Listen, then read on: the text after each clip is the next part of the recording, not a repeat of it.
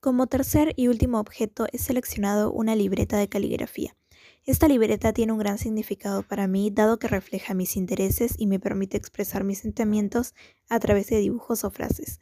La adquirí a inicios del año 2019 a raíz de que era uno de los materiales necesarios para una clase de caligrafía.